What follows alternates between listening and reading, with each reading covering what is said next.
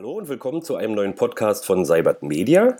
Auch in dieser Folge geht es passend zum aktuellen Zeitgeschehen nochmal um einen Aspekt der Remote-Zusammenarbeit, genauer gesagt um digitale Events. Ja, wir stecken nach wie vor mitten in der Corona-Krise. Kontaktbeschränkungen und Homeoffice bestimmen unser Leben und auch wenn einige Beschränkungen inzwischen langsam wieder etwas gelockert werden, ist an physische Veranstaltungen, beispielsweise mit Kunden, im Moment nicht zu denken. Größere Events sind bis mindestens Ende August verboten und wer für diese Zeit eine Veranstaltung geplant hatte, steht vor der Frage, ausfallen lassen, auf unbestimmte Zeit verschieben oder gibt es vielleicht doch alternative Möglichkeiten? Wir wollen heute mal auf ein Event zurückblicken, das als klassische Präsenzveranstaltung vorgesehen war und dann quasi in einer Hauruck-Aktion als rein digitales Format konzipiert und schließlich auch durchgeführt wurde. Unseren letzten Atlassian Enterprise Club Day, kurz AEC, von dem wir traditionell zwei Ausgaben im Jahr durchführen. Einer, der besonders tief und federführend in die Organisation dieses Remote AEC eingebunden war, ist mein geschätzter Kollege Joachim Seibert. Mit ihm wollen wir das Ganze noch mal ein bisschen Revue passieren lassen. Schön, dass du dir Zeit nimmst. Hallo Jo. Hallo, Matze. Ich bin Matthias Rauer. Ja, und das Ganze liegt schon ein paar Wochen zurück, aber das nimmt dem Thema eigentlich nichts von seiner aktuellen Relevanz. Jo, erzähl doch zum Einstieg mal ein bisschen was zu den Hintergründen. Wie war das vom physischen Event zum digitalen Event innerhalb hm, von fünf Tagen? Anfangs waren ein paar Kollegen ja doch ziemlich skeptisch, oder?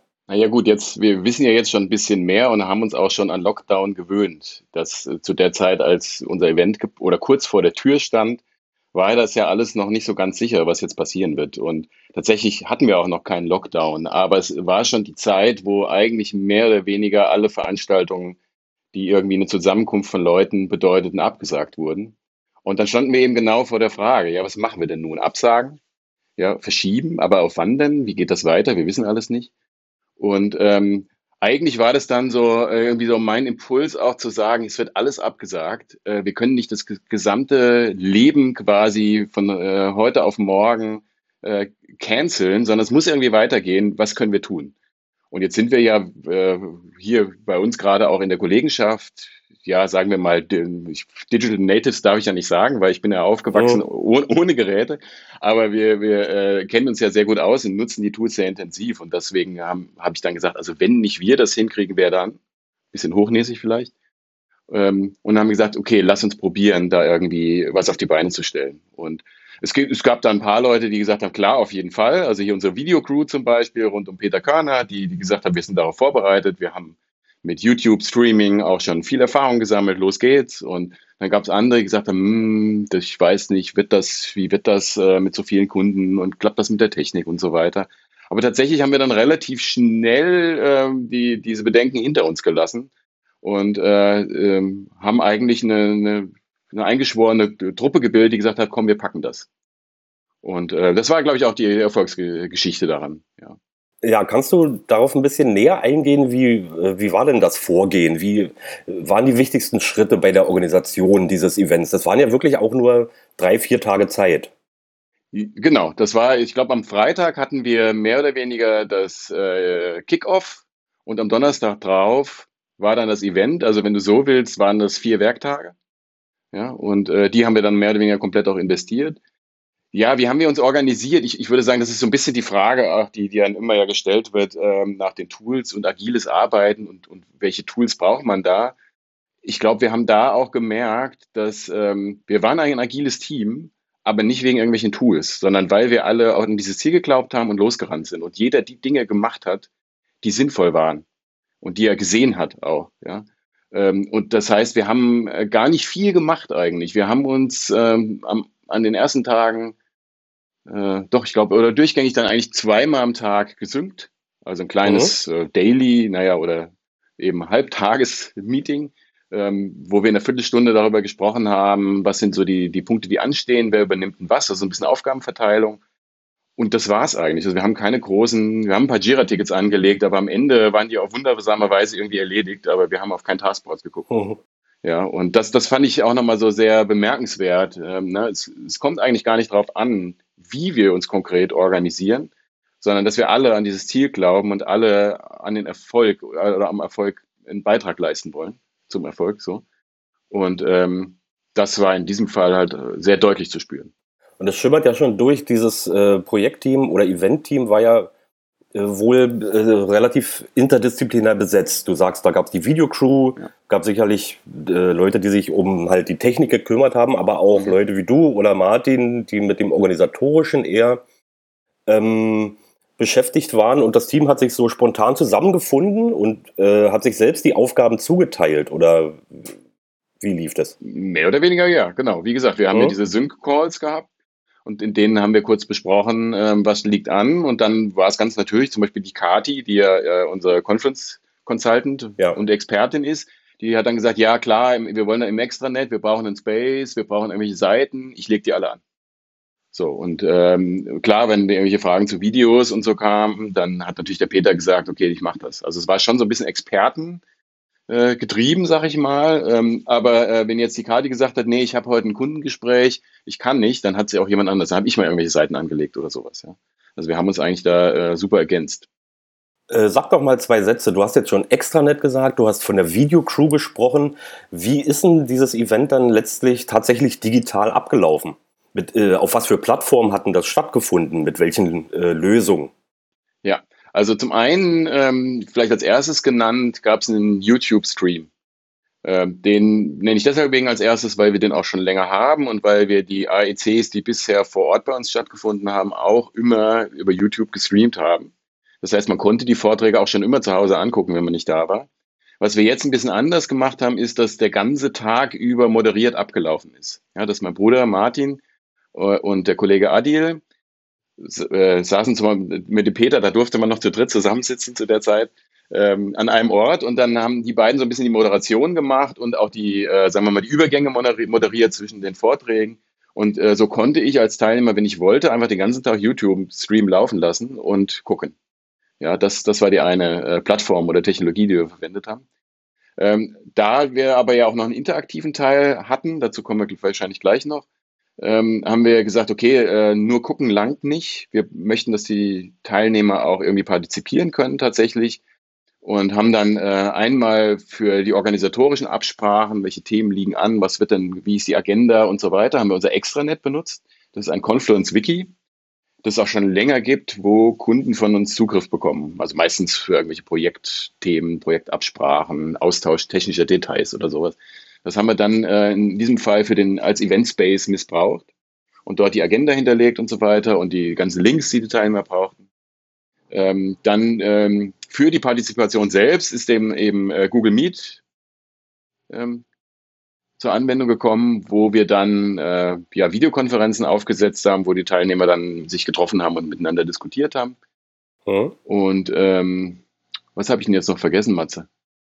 Ich glaube, das war eigentlich. Ja, das ist eigentlich äh, der Kern. Das so, ne? Wichtigste. Ne? Ja, es ja. glaub, äh, gab noch einen Telegram-Chat, in dem genau, die Leute so, sich noch ein bisschen austauschen konnten. Ja, das war so ein bisschen Backup. So nach dem Motto, wenn du das alles nicht hinkriegst, dann gibt es auch noch mhm. einen Telegram-Chat ähm, und da kannst du dann auch noch technische Hilfe fragen und so weiter. Und ähm, ja, das gab es auch noch. Also das klingt jetzt aber nicht so, als hätte sich am äh, sozusagen am geplanten Ablauf, an der geplanten Agenda viel verändert. Es gab einen YouTube-Stream mit Vorträgen, es gab diesen interaktiven Teil. Also es war offenbar möglich, äh, all die Agendapunkte auch digital abzubilden. Genau. Also das war unser eigentlich unser Anspruch, dass wir gesagt haben, wir wollen irgendwie versuchen, das, äh, die, das Erlebnis für die Teilnehmer so zu gestalten, als wären sie vor Ort gewesen oder so ähnlich. Und ähm, deswegen haben wir die Agenda mehr oder weniger so gelassen, wie sie vorher war. Ja, wie gesagt, zwischen den Vorträgen gab es dann irgendwelche Moderationsübergänge. Vor Ort hätte man wahrscheinlich sich einfach zum Netzwerken äh, in die Kaffeepause verabschiedet. Ja, das war ein bisschen anders, aber auch der Open Space, den wir ja immer oder äh, manche nennen es auch Barcamp, ja, was wir dann eigentlich ja. auch immer machen, haben wir eigentlich mehr oder weniger digital abgebildet, wie er auch vor Ort gelaufen wäre. Ja, so. Und das, ja, hat eigentlich auch gut geklappt, würde ich sagen. Ähm, aus, aus unserer Sicht. Aber wie sieht es denn aus Sicht ja. der Teilnehmer aus? Ähm, haben die das gut angenommen? Ein Event von zu Hause? Na gut, damals zu der Zeit war noch nicht jeder im Homeoffice, aber manche Leute saßen halt im Büro, manch einer doch äh, daheim am Schreibtisch. Was sagen denn die Leute? Äh, haben die das äh, angenommen? Ja, also ich kann dir nur die Reaktionen sagen, die, die damals mhm. kamen. Vielleicht hast du auch noch neuere oder im Nachtrag noch was gehört, das weiß ich, habe ich nicht mehr gehört. Damals war, also wie gesagt, es war ja gerade neu, wir gewohnt, gewöhnten uns gerade an, an Lockdown und äh, Social Distancing und so weiter. Und äh, da waren die Teilnehmerstimmen äh, ausschließlich positiv. Ja, so nach dem Motto, ähm, ja, es ist schön, mal wieder unter Leuten zu sein und super, dass er das auf die Beine gestellt hat und tolles Erlebnis und so. Es war wirklich ein super Feedback. Ähm, ich weiß nicht, wie es im Nachgang war. Jetzt nach ein paar Wochen Corona würde ich sagen, es ist ja fast schon Normalität, dass es ja. irgendwie Online-Konferenzen oder Formate gibt. Insofern waren wir natürlich da, war das so ein bisschen geprimed durch alles neu und äh, toll, dass ihr das auf die Beine stellt. Ähm, klar merkt man so ein bisschen, fällt es schwer, dass äh, äh, auch gerade selbst dann zu partizipieren in so ähm, digitalen Diskussionen, sage ich mal. Ja, ähm, also wir hatten ja, also was ein bisschen der Unterschied zu einem normalen Open Space ist, wir haben in jedem Open Space Raum einen Moderator von uns gehabt, um so ein bisschen zu helfen, die digitale Diskussion in Gang zu kriegen. Und ähm, ja, was ich so gehört habe und auch selbst, ich war auch einer der Moderatoren, erlebt habe, war schon, naja, man musste die Leute so ein bisschen kitzeln. Und du, äh, viele mhm. machen dann noch die Kamera aus und dann weiß man nicht, hängen sie gerade die Wäsche auf oder kochen was mhm. zu Mittag oder sind sie eigentlich aktiv äh, dabei, also gedanklich an der, an der Diskussion? Und wenn man dann eine Frage stellt, wie viel der 15 Teilnehmer, die gerade in meiner Diskussion sind, äh, sind eigentlich gedanklich dabei und dann auch noch bereit dazu, ähm, was zu sagen. So, und das ist so ein bisschen das, was wir ja auch so ein bisschen, glaube ich, also kann ich nur von, auch von mir selbst reden, so ein bisschen merken in dieser äh, Homeoffice-Zeit, naja, die Ablenkungsgefahr ist relativ groß. Ich kann mich mit sehr vielen Dingen beschäftigen und es gibt ja durchaus auch viele Meetings, wo man zwischendurch denkt, so, ja gut, jetzt kann ich mal die Wäsche aufhängen, ist kein Problem. Und just in diesem Moment kommt natürlich dann die Frage an mich. Ne? Ja, ja. So, und, und das waren so die ersten Effekte, die wir da auch gesehen haben. Ja? Also insofern war unser Learning schon, ein Moderator schon ganz gut. Ähm, vielleicht sollte man darüber diskutieren, ähm, Kamera an, ist das vielleicht irgendwie sinnvoll? Ja, manche haben dann Probleme natürlich mit Bandbreiten und so weiter, aber wenn man sich sieht, dann sieht man auch, dass der andere gerade die Wäsche aufhängt. Das ist, äh, ja, das sind so ein bisschen die Herausforderungen gewesen. Und das sind sicherlich auch äh, Sachen, die wir äh, gelernt haben, dass eine Diskussion in so einem digitalen Format ein bisschen schwieriger zustande kommt als in einem äh, klassischen Open Space, wo ja in diesen kleinen Diskussionsrunden kein äh, direkter Moderator steht oder so. Genau, das würde ich sagen. Das ist so ein bisschen das Learning. Da kann man jetzt darüber natürlich nachdenken, was würden wir dann das nächste Mal anders machen oder würden wir es anders machen. Mhm. Weil es hängt, es hängt sehr stark davon ab, wie die Teilnehmer auch sind. Also ich zum Beispiel selbst hatte, ähm, war als Moderator in einer Session, wo ein Teilnehmer so einen kleinen Impulsvortrag mitgebracht hat. Ja, da hat ein paar Folien vorbereitet und äh, ein bisschen was erzählt. Und das kam sehr gut an. Und danach war auch eine rege Diskussion, ähm, die äh, da zustande kam. Zustande kam. Ähm, ich weiß jetzt nicht, ich würde nicht sagen, dass das jetzt irgendwie das Muster wäre und wir sagen, es gibt nur noch äh, Impulsvorträge oder so. Vielleicht kann man sich auch noch überlegen, wie man moderativ da irgendwie äh, das unterstützen kann. Da würde ich noch drüber nachdenken. Ja, äh, wie gesagt, es hängt dann auch ein bisschen damit zusammen, wenn du Glück hast und es äh, sind viele aktive Leute dabei, dann wird mhm. schon auch rege diskutiert. Ja. Ähm, es gibt jetzt wahrscheinlich äh, jede Menge Unternehmen, die sich halt mit der Frage rumschlagen, so was machen wir mit unserer Kundenveranstaltung, keine Ahnung, mit 100 oder 200 oder 500 Leuten oder mit unserem Kongress. Äh, hast du vielleicht ein paar grundsätzliche Tipps, äh, die du Unternehmen äh, anbieten könntest, die jetzt ein digitales statt ein physisches Event auf die Beine stellen wollen? Grundsätzlich, ja gut, ich meine, klar, man sollte sich, also damals fand ich, war das mehr oder weniger für mich alternativlos, zu sagen, wir machen das, weil ähm, es war gerade neu und wir waren die Ersten. Mittlerweile muss man sich ja, wie gesagt, schon Gedanken darüber machen, wie viele digitale Events gibt's denn? Will ich noch ein neues schaffen und welchen Mehrwert biete ich?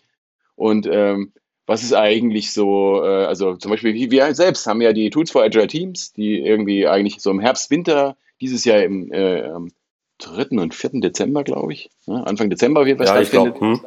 ähm, und wir, wir auch jetzt schon drüber nachdenken, wird die eigentlich physisch stattfinden, ja oder nein? Und wir haben dieses Jahr drei bis 500 Teilnehmer geplant. Also das wäre ja dann schon wahrscheinlich eine Großveranstaltung. Ich weiß es nicht, wie, wie, wie sich die äh, Regeln dazu noch ändern werden. Und äh, wir sind dann tatsächlich am Überlegen und, und, und sagen, na ja, also äh, bisher war der Mehrwert schon der Austausch vor Ort, ja, die Atmosphäre. Äh, ja. Kriegen wir das remote so hin? Äh, oder wird es dann wie irgendein anderer, irgendeine andere Konferenz? Äh, wie austauschbar ist es dann? Ich, ich glaube, da gibt es nicht so ein, so ein Erfolgsrezept. Ich ähm, glaube schon, dass, also es hängt natürlich dann auch ab, von den, von den Teilnehmern, also beziehungsweise den Speakern, die du hast, ja, sind da interessante Vorträge dabei, das zum einen.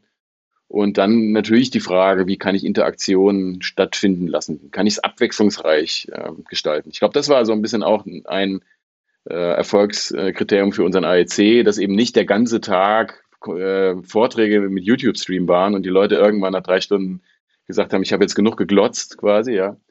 Äh, ja, sondern dass sich das abgewechselt hat mit Interaktion und, und Teilnahme.